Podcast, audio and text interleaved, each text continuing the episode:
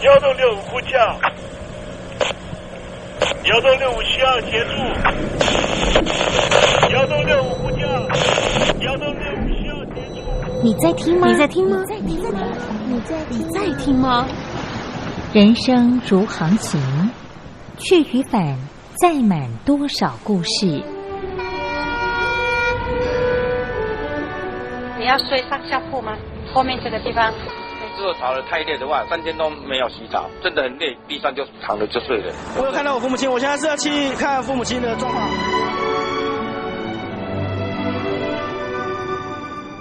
聆听故事湾，让每个故事找到属于自己的码头。我到了那儿以后，我们就往妈妈家去。我一到那边，就感觉我妈妈已经她能够活活下来就不容易，我知道。她没她没跟我讲，我也不敢问，好好苦。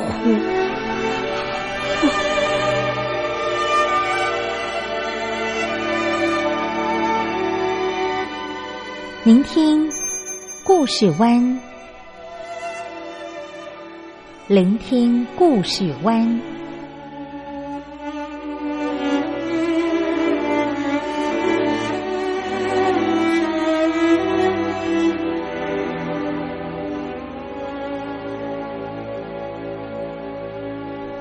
故事总有一个停泊的港湾。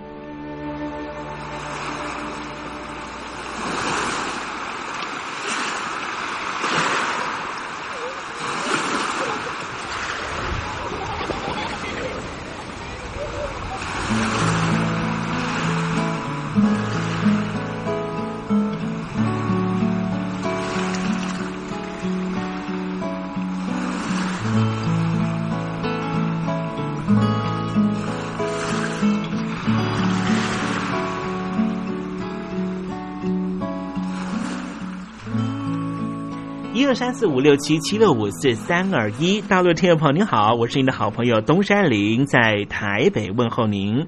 正在为您进行的栏目就是聆听故事湾，一二三四五六七七六五四三二一，全年无休，每天在空中为您服务。您在每天的凌晨三点十分，或是傍晚的六点十分，都可以在光华之声频道收听到这个栏目。聆听寰宇趋势，不用太多解释，因为聪明的你心中自有诠释。亲爱的听众朋友，我们的节目早晚各一次，听众朋友你可以选择最适宜的时间，和东山林共度这短暂的五十分钟的时光，就在光华之声的频道空中相见。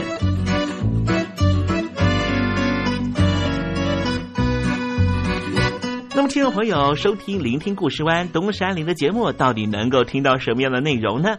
尤其啊，我们环宇全世界，焦点放到神州大陆啊，光是整个中国大陆呢，就有将近九千家不同的大大小小的电台了。我们的节目到底有什么不一样的地方呢？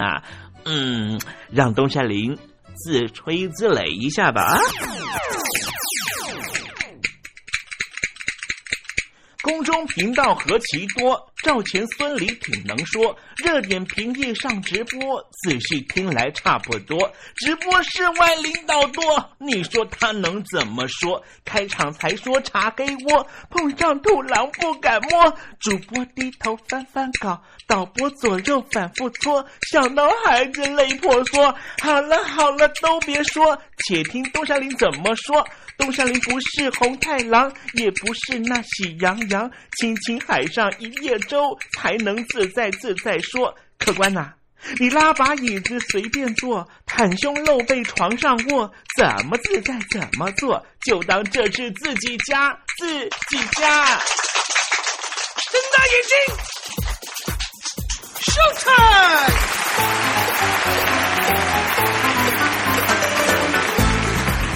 朋友你好，我是你的好朋友东山林，在台北问候您。正在为您进行的栏目就是《聆听故事湾》啦。为什么节目的开场要这样的隆重呢？因为在凌晨三点钟的时候才进行我们的节目啊。听众朋友可能正在打瞌睡之中，或是呢在睡梦之中，所以呢要赶快把听众朋友呢让那瞌睡虫踢到九霄云外啦。听众朋友，今天的节目非常的精彩，千万不要错过喽。那么精彩的内容到底包含了什么呢？赶快让东山林为您报告。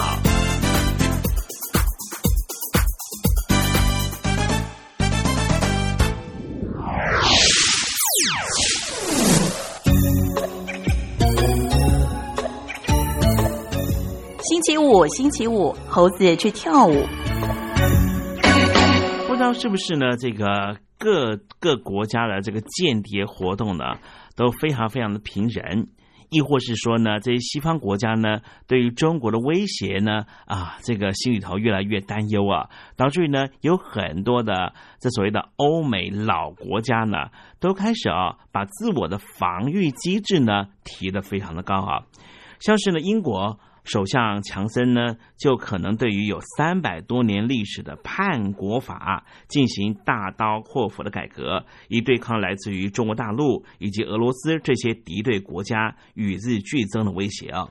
香港的媒体就担心说呢，这新法呢，可能也会对于英籍的香港人造成直接的影响啊。英国首相强森呢，对于叛国法呢，啊，进行从一六九五年以来最大规模的改革，来回应呢来自于中国和俄国的威胁，并且也填补对于返回英国的伊斯兰教激进组织，就是 ISIS 战士无法可管的法律漏洞。除此之外呢，英国政府呢还打算要制定追踪外国特务和具有影响力人士的新的间谍法，并且修订。官方机密法使这些法律能够因应数位时代的需求来保护英国整个国家的利益啊！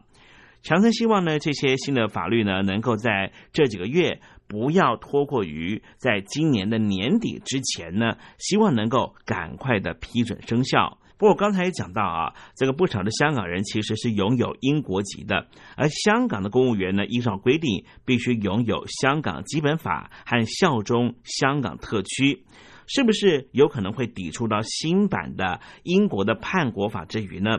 但是目前呢，仍旧不能够确定这一些有英国籍的香港人是否会受到新版本的英国叛国法的影响啊。无论如何呢。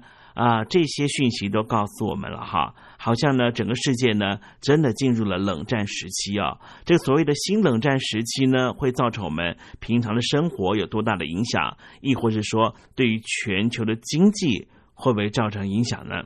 真是值得我们继续的观察观察啊。那么今天的时政你懂得的环节里面，我们谈的话题呢，跟非洲也有蛮有关系的啊。我们看呢，过去这十多年来啊，来自于北京挹注非洲国家的这些金元啦、澳元是非常非常的多啊。不过呢，有一篇报道就说呢啊，因为现在中国大陆的这个经济的成长呢趋缓，而且呢受到了疫情的影响啊啊，还有呢这个本身自己的问题呢，内政的问题啊，使得今年跟明年呢，对于欧洲国家的挹注呢将会啊减少许多。那么与此同时，大家也关注的是呢，这些非洲国家呢，在先前不是也因为呢新冠状病毒的关系呢啊，也是纷纷呢啊站出来呢指责过去曾经援助他的这个北京当局了啊。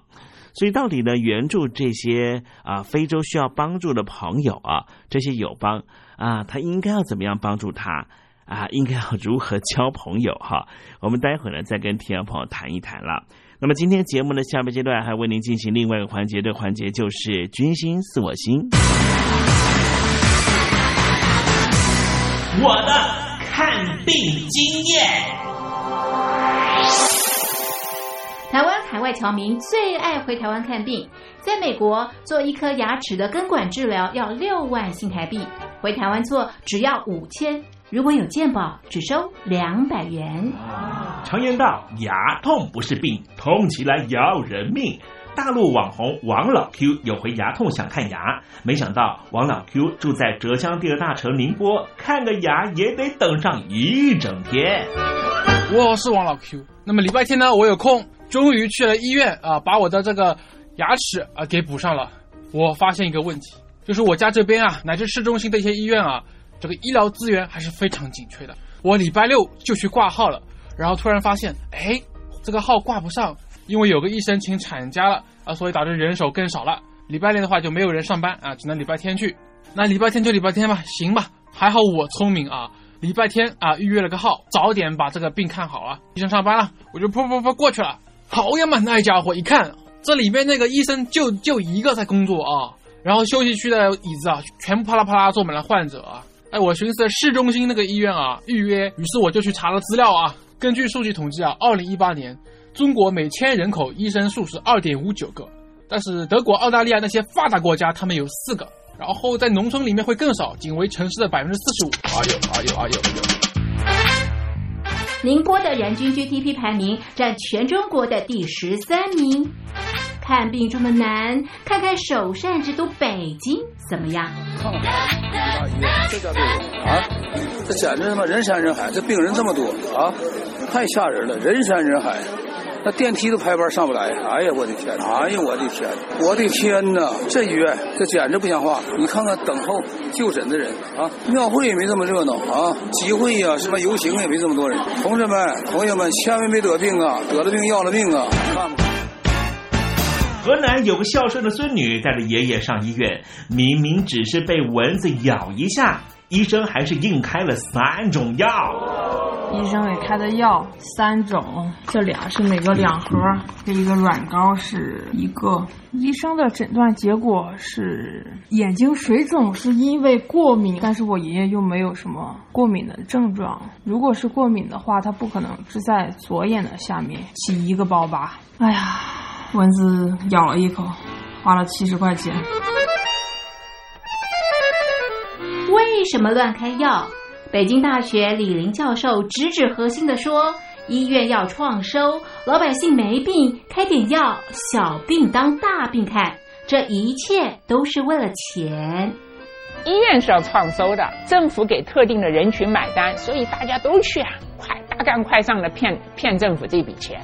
你一切医疗费用是医生决定的，现在医生要创收，小病给你大治，所以就整出很多检查呀，很多吃药都是浪费掉了。”如果医生你国家给他一个体面的收入，他没必要折腾你干嘛呀？你没必要你到医院去折腾干嘛呀？医生收入太低，那是因为四十年前邓小平主推的市场改革，政府削减了医院的补贴，医生被迫掉入这创收的陷阱里啊！北京中央不是说健康中国二零二零吗？领导人强调，人民健康是民族昌盛和国家富强的重要标志。怎么就一个新冠状肺炎病毒就击溃了医疗系统？自由记者陈秋实从武汉带来的第一手报道。大家好，我是陈秋实。如果你到医院，你明知道你就算到了医院，你也住不了院，你也做不了检测，那你还去医院干嘛？中国以前老说我们不要关心蛋糕分的均不均匀，我们先把蛋糕做大，再讨论怎么分蛋糕的问题。现在就是他妈蛋糕不够大，不够分呢。如果你是医生，有有一万几万人病人找你要做检测要做鉴定，你手上只有一百个几百个检测盒，你怎么分？所以就这东西不够用，很多病人就在家里面，就是跑了五六家医院，没法有检测盒，你就排吧，你排到这个检测盒，你才能确诊，你确诊了才能进医院。甚至我去的每家医院都说床位不够，都说没有床位。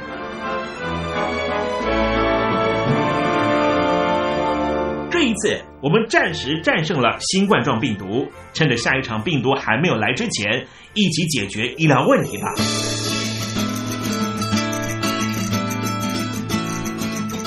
告诉我你的看病经验。你信不信任医生的建议呢？买药和看病，你会先选哪一项？为什么有人不敢打疫苗？你相信家庭医生吗？来说说你理想的医病关系吧。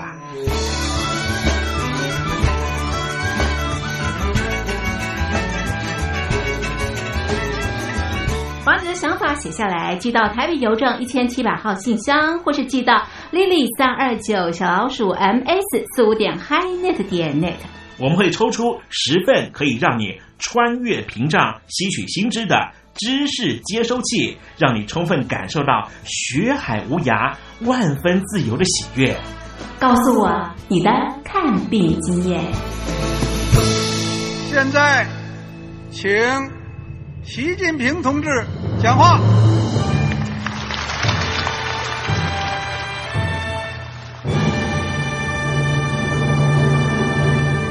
中国梦必须紧紧依靠人民来实现。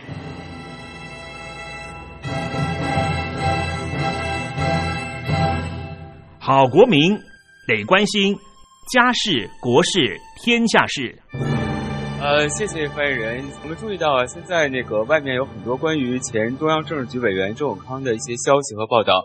我不知道发言人对这个事情有没有什么可以呃透露、可以披露的。国家对于公事啊，不是什么东西都要公示的。我只能回答成这样了，你懂的。那么作为天津市来说，每年要偿还的这个公路建设的贷款量有多大？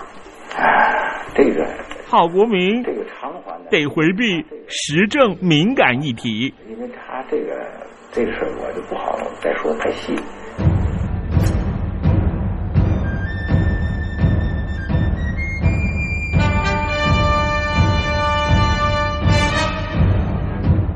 我们要坚持人民当家作主，坚持人民主体地位。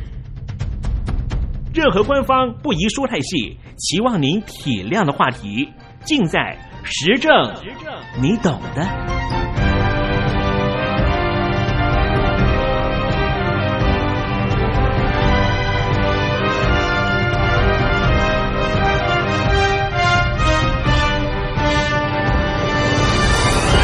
我只能回答这样了，你懂的。那些官方无法为您说太细的事情，就让东山林为您详细的说明白。天宝早上好，晚上好，正在为您进行的栏目就是聆听故事湾。此刻为您进行的环节就是时政，你懂的，一同关心焦点话题。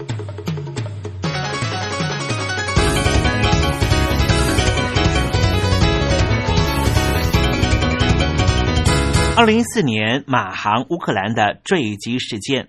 当时世人的目光同时关注着那个时候在澳洲正在举行的全球艾滋病双年会上，因为这一架不幸的班机载着包括全球艾滋病研究和防治先驱学者普兰格在内的数十名全球医护人员，全数不幸在这一次的旅行中罹难。刚开始有报道指出。这班机上有将近百名乘客，预计前往雪梨参加会议，一度造成医疗界的极度恐慌，甚至有人开始担忧这场空难会对全球的艾滋病防治和相关研究造成重大影响。后来证实，影响是有的，但是并没有想象中这样巨大。艾滋病。这个从一九八零年代被人类发现的流行性疾病，经过长达三十多年的研究和防治结果，全球流行趋势已经呈现稳定而且能够被控制的状态。当前的艾滋病毒 HIV 带源者本身的存活和健康状况也有大幅度的改善。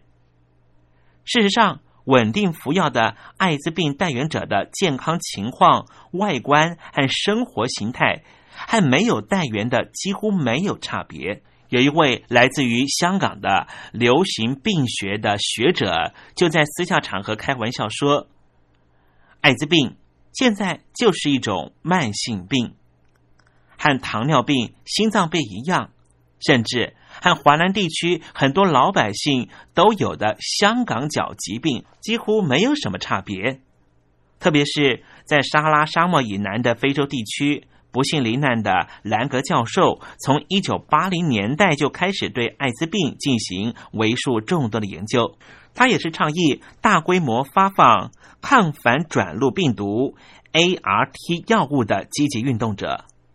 使得原本药价昂贵的原厂药得以在合法授权之下，由印度生产供应几乎全部非洲市场的学名药，造福全球多达三千多万名的艾滋病的带源者。非洲的艾滋病疫情受惠于二零零三年联合国和世界卫生组织倡议的 Three by Five 计划。得以取得国际的援助资源，展开 ART 药物大规模发放的公共卫生计划，加上非洲各国卫生部积极面对艾滋病的疫情，正视疫情的现况，并且努力消除各自社会对于艾滋病的误解和歧视，因此，当前非洲的疫情得到比较能够预测的趋势，而且稳定下来了。而这些已经有长足进展和正在进行的艾滋病防治政策和计划，并不会因为国际艾滋病学者的陨落而有所停滞或是阻碍。目前更大的挑战在于如何让艾滋病相关的防治得以达到永续发展的目标。根据调查，全世界三分之二艾滋病的带源者。都居住在撒哈拉沙漠南部的非洲地区。如果以南部非洲百分之十的艾滋病盛行率的估计值来看，走在路上十个人里面大约就会有一名阳性的带源者。而目前全球对于艾滋病带源者的社会歧视已经逐渐的降低，但是根据访视当地带源者的经验可以得知。艾滋病带源者消除对本身自己的歧视是目前最困难的一道关卡，特别是因为母体传染给婴儿垂直感染，一出生就带源的新生儿，因为刚出生就带源，而且社会对这个疾病的误解总是带来让人心痛的伤害。非洲有些学童在得知自己带源之后，以自杀。结束自己的生命，这种荒谬的情节来自于对这种疾病一开始防治作为的错误引导。直到进入二十一世纪之后，全球的公共卫生医疗学者才承认，早年的恐慌实在是没有必要，也努力投入消弭歧视的行列中。HIV 艾滋病毒的传染途径和带源者的生活状况。其实和 B 型肝炎、乙型肝炎的带源者非常类似，都是透过血液、体液和母体垂直感染的途径进行传播。带源者本身都是处于慢性疾病的状态，一旦感染，当前的药物无法完全根治，但是稳定服药或是控度病毒量的带源者。平均余命不会受到太大影响。艾滋病根本就已经是一种慢性病的状态，就像乙型肝炎、B 型肝炎在台湾的流行情况一样。台湾的 B 型肝炎、乙型肝炎的盛行率估计值大约是百分之十三。非洲国家和国际社会已经勇敢的面对这项疾病。同时，努力朝向零感染、零歧视、零艾滋死亡的目标前进，也理解到只有正视问题，才能够带来改变。已经很多年了，从一九六零年代开始，听众朋友每次听到非洲，可能会立刻联想到落后发展的第三世界国家，而在以西方媒体为主流的传播之下。非洲的内战、局部的饥荒、天然灾害总是被放大报道。当然，非洲的现代史不可讳言，曾经发生过惨绝人寰的种族屠杀，长达好几十年的内战。还有噪音于天灾和人祸形成的饥荒，也因此这里总是有国际组织以开发国家和工业化发展中国家呼吁进行各式援救，这里都是很重要的场域。不过谈到了援助这两个字，听起来是多么充满遥远感的名词啊！东山林今天就来谈谈大家常常听到的国际援助。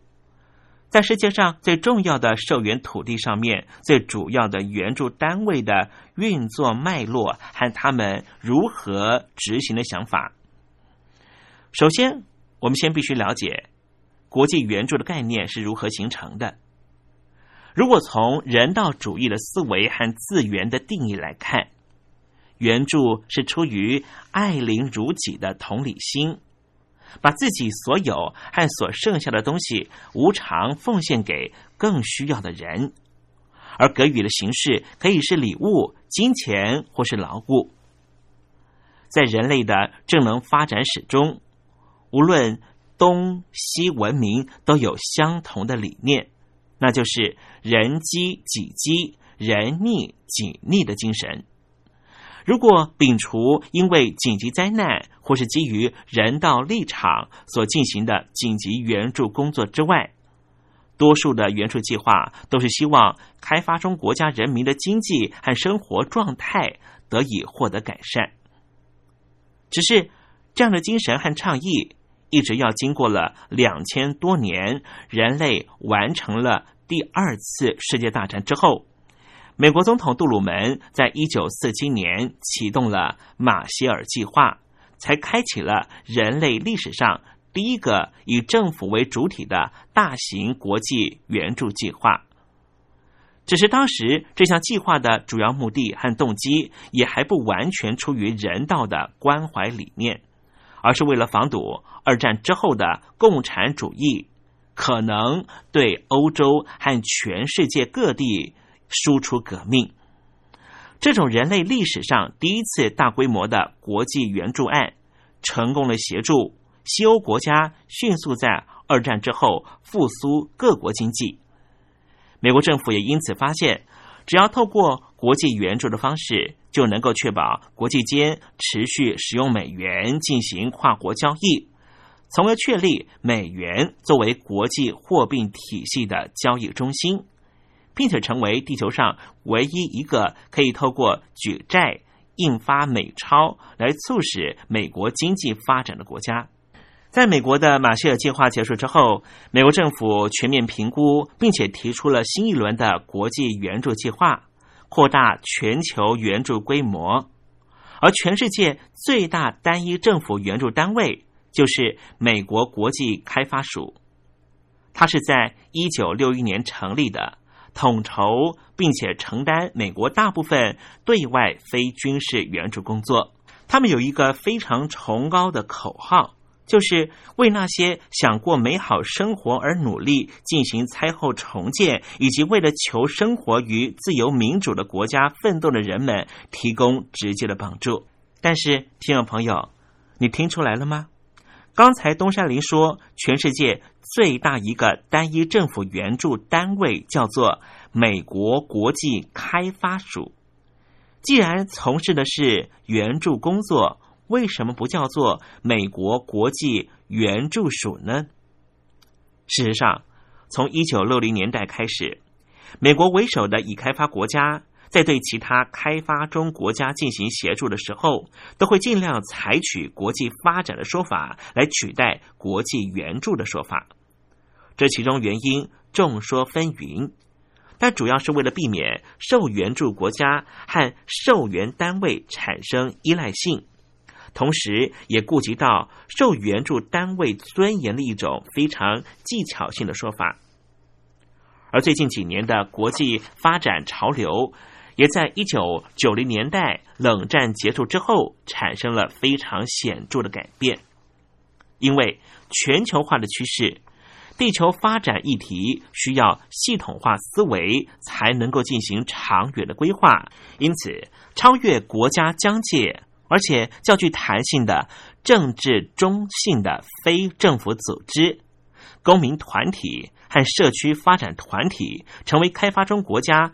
政府发展工作主要计划执行的合作伙伴，而援赠单位为了避免受援政府贪污，或是因为过往执行成效不良记录，大多会和这些单位合作，透过间接而且多方合作的模式，逐渐取代过往直接官方合作模式，希望可以开创更多的合作可能，并且提升计划执行效能。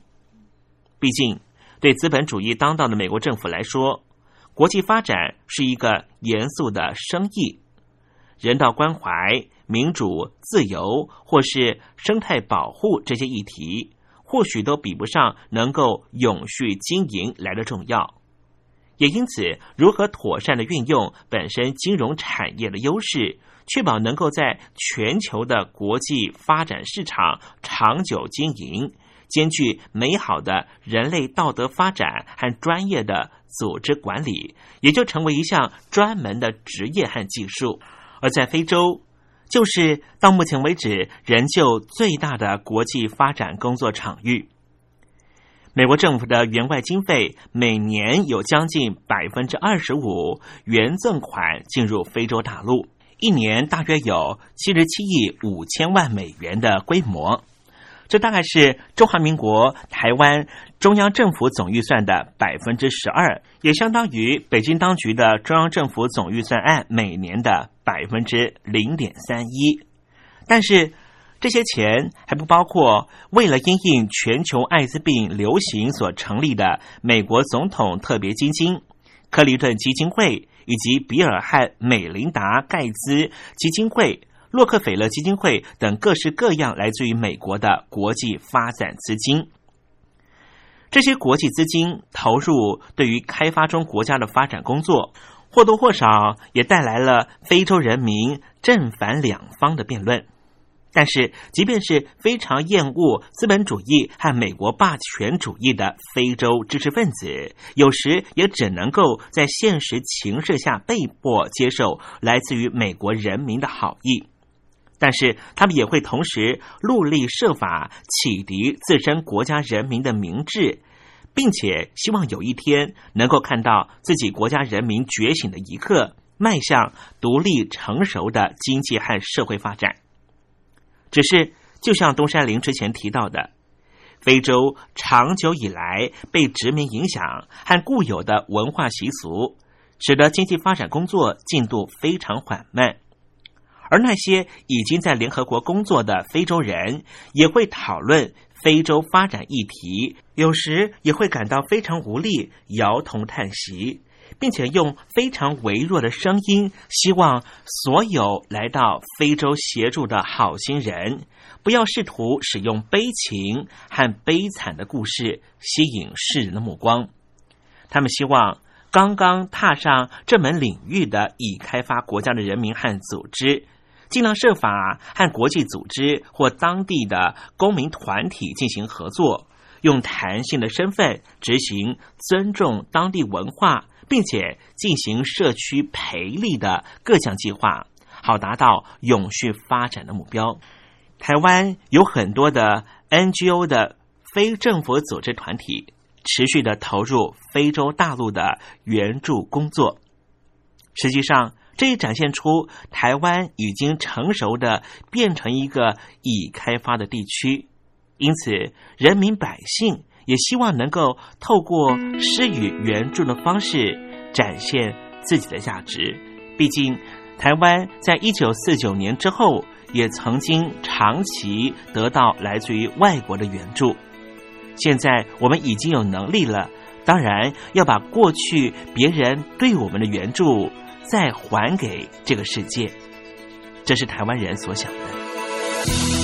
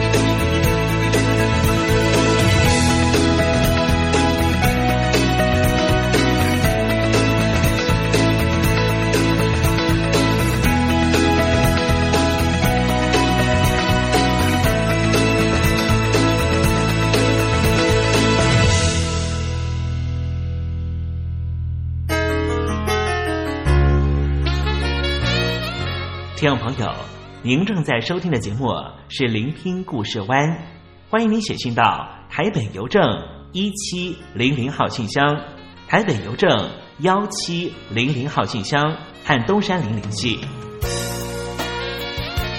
东山林就是东边的山里有只麒麟的东山林，东山林等候您的来信哦。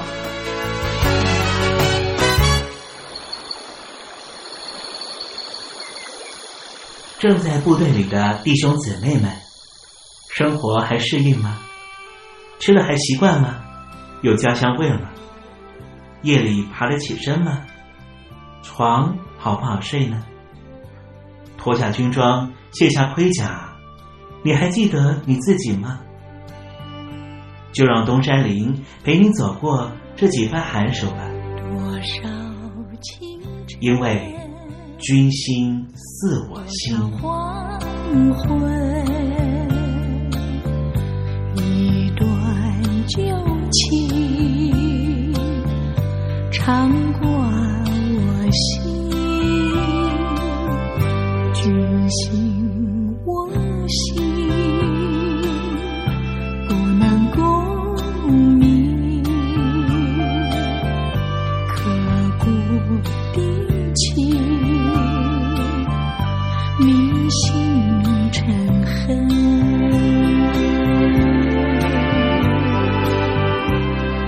君心似我心。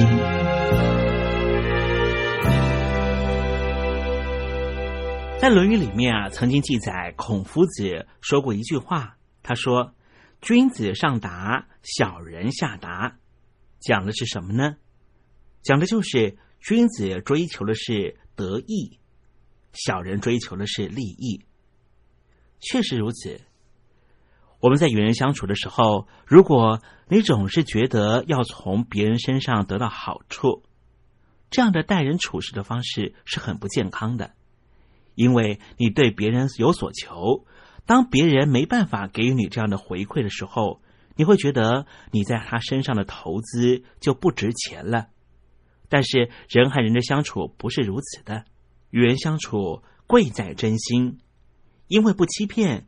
所以才能共同携手，全力以赴处理事情，重在互敬。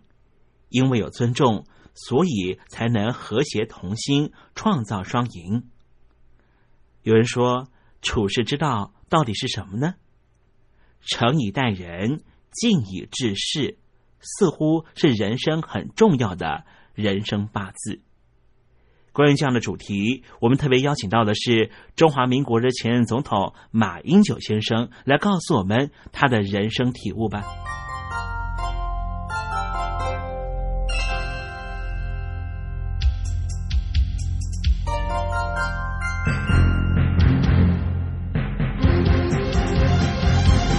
我是马英九，成功是没有止境的，每一个阶段的成功，正是下一个阶段挑战的开始。所以，不自满、不骄傲，才是成功的第一步。我个人其实没有什么了不起的成功哲学，只是过去几十年来在读书求学的时候，一直呢福音八个字，这八个字就是诚以待人，敬以治事，用诚恳来对待人，用敬业来做事情。这一句话呢，我时时刻刻都不敢忘记。很多人都想寻求成功的秘诀，很希望像武侠小说或者像变魔术一样一步登天。其实呢，这是不可能的事情。成功一定是点点滴滴累积起来的。因此，我想在这里呢，跟大家谈谈成功的定义。很多人以为有钱发财或者是做了大官就是成功。其实，在很早以前，我们的国父孙中山先生。谈到做大事的时候，他就曾经说过，一件事情从头到尾做成功就是大事。其实我刚看到这句话的时候，我觉得这个定义恐怕太广泛了吧。后来我想一想，其实很多事情真的就是这样。如果你把一件事情从头到尾能够做成功，而且呢中间包含着关怀与奉献，而这件事情就是个成功的事情。在几年前，洛杉矶发生。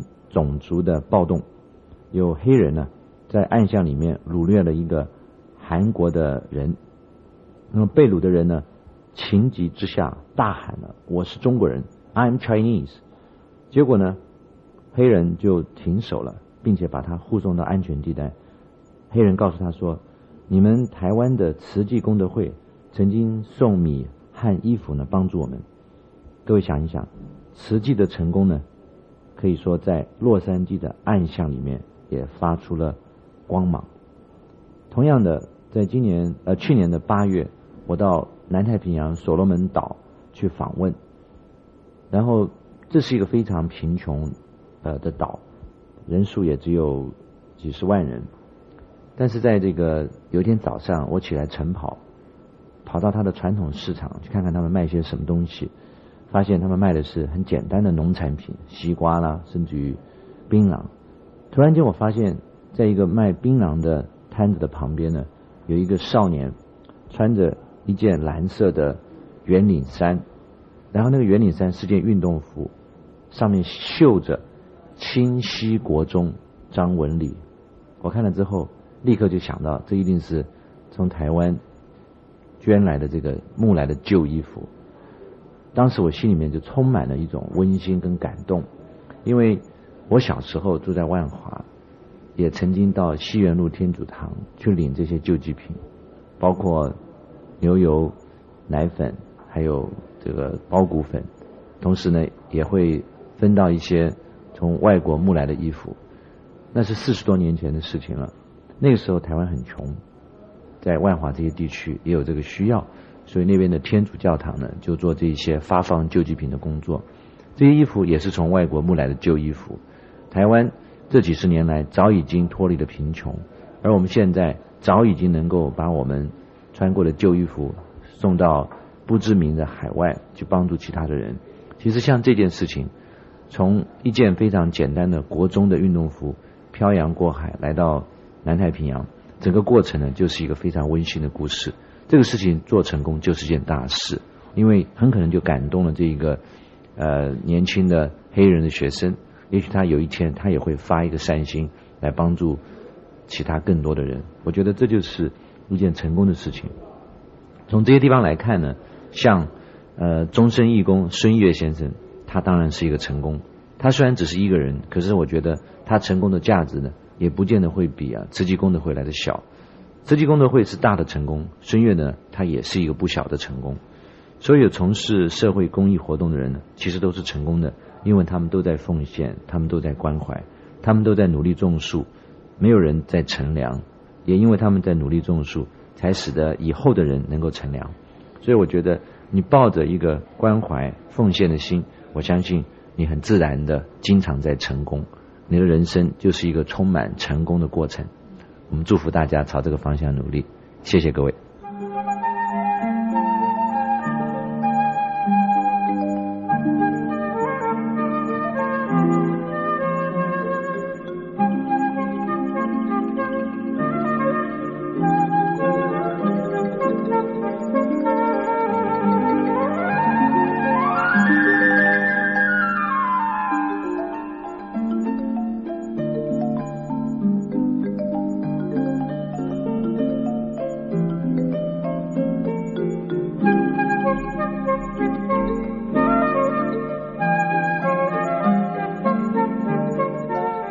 以待人待人要真诚，就是做人谦虚，不骄不躁，说实话，办老实事，做到言行一致，表里如一，尊重别人，也以心换心，用真诚的态度去缔造真诚，以友谊去缔造友谊。只有真诚的对待别人，才能够获得更多他人的理解和同理、支持和信赖，而最终换得别人的真诚。中华民国的前总统马英九先生说：“要诚以待人，敬以治事。敬以治事，指的就是做事要认真。这段属于马英九先生他个人的座右铭啊，就是体认了对人、对事还对工作的一种态度，也体现了一个人的素质和品格。以诚待人，贵在真诚无私，相互关心。”认真做事，贵在踏踏实实、勤勤恳恳。在工作和生活上，我相信只要能够做到待人真诚、做事认真，就没有克服不了的困难。也来谈谈东山林和马英九前任总统的缘分吧。在马英九还在担任台北市市长的时候，当时东山林就主跑台北市政府的路线。当时干记者的时候啊，常常在每个礼拜四下午三点半的时候啊，就要在马市长的办公室呢，跟马市长聊天，聊聊他这一个礼拜的事情，还有未来一个礼拜他要做什么事。我记得当时马市长的办公室啊，就在仁爱路的这一头。办公室呢有一个大大的落地窗，这落地窗的前面就放着一匹马，这匹马的高度呢大概有一百五十公分。有很多的记者朋友呢，一进到办公室之前呢，都会摸摸马的头。有一回，同样是在礼拜四的下午啊，东山林呢就问了马英九市长这个问题了。我说：“马市长啊，这马头的头的方向是望向仁爱路的那一头。我想住过台北市、来过台北市的朋友都知道。”仁爱路的头就是总统府，而仁爱路的尾就是台北市政府，一条笔直的八线道的大马路。我当时问马市长说：“马市长，你的目标是不是就是一路奔向前方的总统府？”当时马市长说：“啊，我是一个做事的人，对于未来我没有什么样的规划。诚以待人，敬以治事。”这是马市长、马总统他的人生座右铭。今天在节目里面和听众朋友分享，同时也是马总统当时参加了许多学校邀请他去参加毕业典礼的时候，他把这句话送给即将毕业的年轻人，也送给这群社会新鲜人。无论你现在的人生走到什么样的阶段，诚以待人。敬以治世，我想都会是我们人生很重要的这八个字。今天也把马总统他深爱的这八个字送给所有的听众朋友了。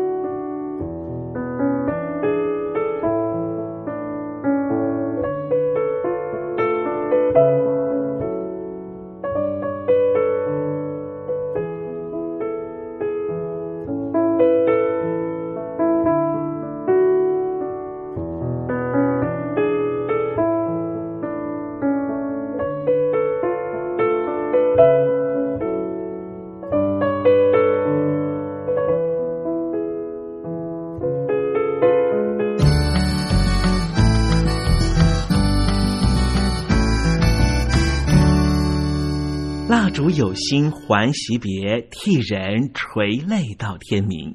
又到了说再见的时候，一下子东山里也不知道该如何传达心中对您的情意。又看着导播的手势，也看着倒数的时针，突然之间，东山里想到了唐朝诗人杜牧的这一首残断的诗句，只能够借物传达东山林对你的情意了。蜡烛有心还惜别，替我垂泪到天明吧。听众朋友，明天我们同一时间继续在空中见面。东山林诚心的祝愿您一切安好，喜乐。